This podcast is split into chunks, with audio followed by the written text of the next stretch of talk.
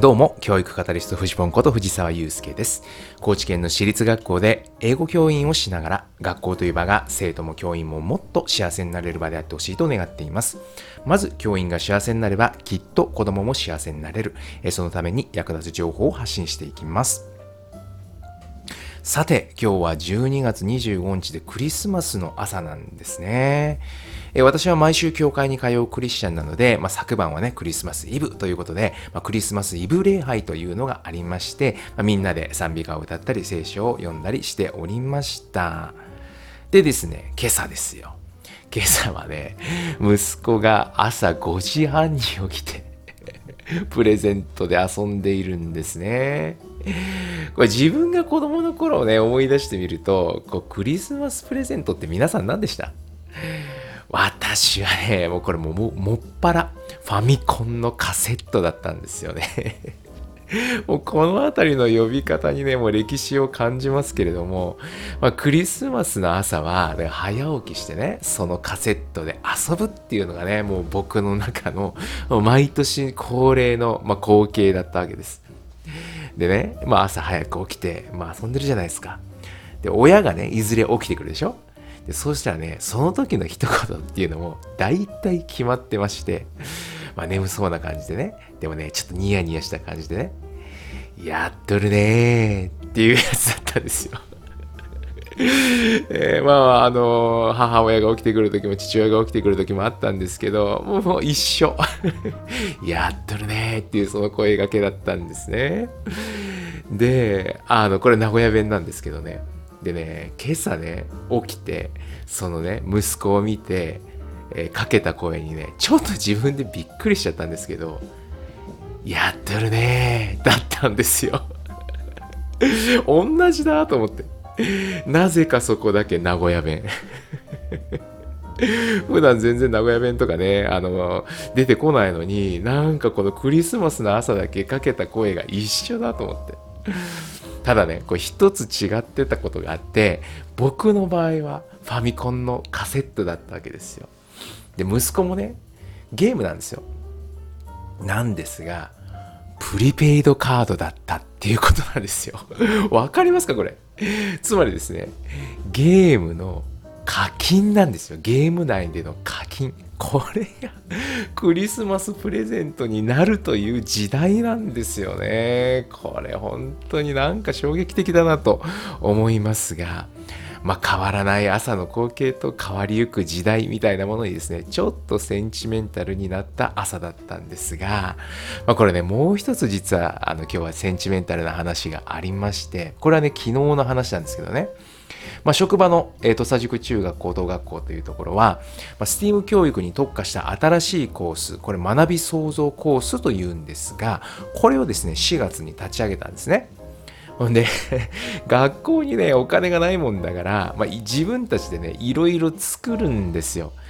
教室もですよ。教室も、まあ、もともと寮だった場所をですね、改装して使ってるんですけど、改装って普通業者がやるじゃないですか。でもね、壁をね、壊したりとかもね、これ、ね教員がやってるんですよ。僕もね、やってきた。だって、まあ、あの、もちろんね、一部業者どうしても頼まなきゃいけないところはやってもらうんですよ。やってもらうんですけど、いろいろ経費をね、節約するために、あの、解体作業とかね、そういうのもね、自分たちで結構やってるわけですよ。で、そんなこんなで始まったコースなので、まあ、必要なものっていうのは結構自分たちで作るっていう、こういうね、カルチャーがあるわけですね。これ教員の中にもあるわけですよ。で、昨日はね、これね、教室の PA システムを作ってたんですね。PA システムってわかりますか？あのマイクとかスピーカーとかミキサーとかああいうやつね。で、あの、教室がね、結構大きいんですよ。まあ、いろいろ使っていく中で、あの、実は1学期は、あの、別のやり方でやっていたんですが、えー、ちょっとね、1学期終わってから、ちょっと教室狭いな、みたいなことになって、もうちょっと一回り大きな教室を整備しようということでね、えー、それも ちょっとまだ、あの、いろいろ自分たちで作りながら、まあ、業者にも入ってもらって、まあ、一回り大きい教室を構えたんですね。でもそうしたらね、今度ね、あの、大きくて あの、作業とか子供たちがしてるとね、こっちの声が届届かないみたいなことがあったりとか、あるいはね、まあ、オンラインで繋いだりして授業を外部の人にしてもらうとかっていうことが多くなってですね、いや、これマイクとかスピーカーでちゃんとこういいのが欲しいなみたいなことは思うようになったんですよ。でちょっと声が届かないなみたいな。で、まあ、以前の僕だったらですね、この辺も業者に完全に任してたと思うんですけど、まあそういうふうにね、さっき言ったように、まあ、自分たちで何とかできないかなって作り、作る DIY するカルチャーっていうのが まこのコースにの教員にあるもんですから、まあ、これなんとか自分たちでできないかなみたいな。そういうことをいろいろね、思いまして、まあ、何があればできるかなとか、どんなことがしたいだろうとかね、そういうことを考えて、ま、同僚とね、相談しながら、ああでもない、こうでもないとかって言って、っていろいろ試してみるっていうかね。これがねもう面白くてしょうがないんですよね。でまあいろいろですよね。結局あのネットとかで部品とかを買ったりとかしながら、まあ、やっていてですね昨日作業していたわけです。であの取り付け作業とかねそういうのも全部自分たちでやってあのその作業をする工具とかまでねなんか竹を切り出してきてそれをナタで割ってみたいな。そういうことをやっていたんですけどまあ、昨日作業していてね、ふとあるフレーズを思い出したんです。それがね、何かというと、マット観光せんといかんっていうフレーズなんですよ。これ、わかります？いや、わかんないですよね。これ名古屋弁なんですよ。これ、うちのね、ばあちゃんとかね、じいちゃんとかがね、よく言ってたんですよね。で、これね、直訳すると、直訳ってのは変だな。でもね、訳すとね、もっと頭使って工夫してみなさいよっていうことなんですけど、なんかね、ちょっと足りない気がするんですよね。なんか方言ってそういうとこあると思うんですけど、これね、どんな場面で使ってたかっていうと、例えばね、え自転車のハンドルが壊れたと。で、僕だったらね、ああ、おじいちゃん、ばあちゃん、自転車壊れた新しいの買ってっていう風になるわけですよ。そうするとね、ばあちゃんはね、まあ、ちょっと見せてみーと。ね、ああ、ここが変な向きになっとるでいかんわと。ここのネジを一旦緩めて、で向きを戻してネジを締め直したらまだいけるがねと。マット観光せんといかん。ってこう来るわけですね。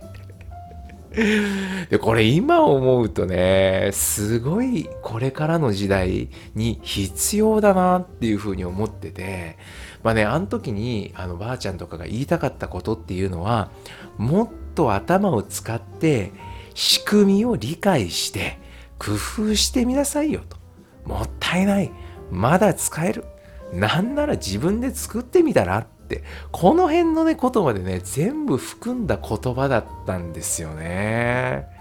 で確かにうちのじいちゃんとか、自作の掃除道具とかよく作ってたなと思うんですよね。なんかね、あの、その、やりたい作業にぴったりのものを、なんかね自作してたんですよ。いやーと思って。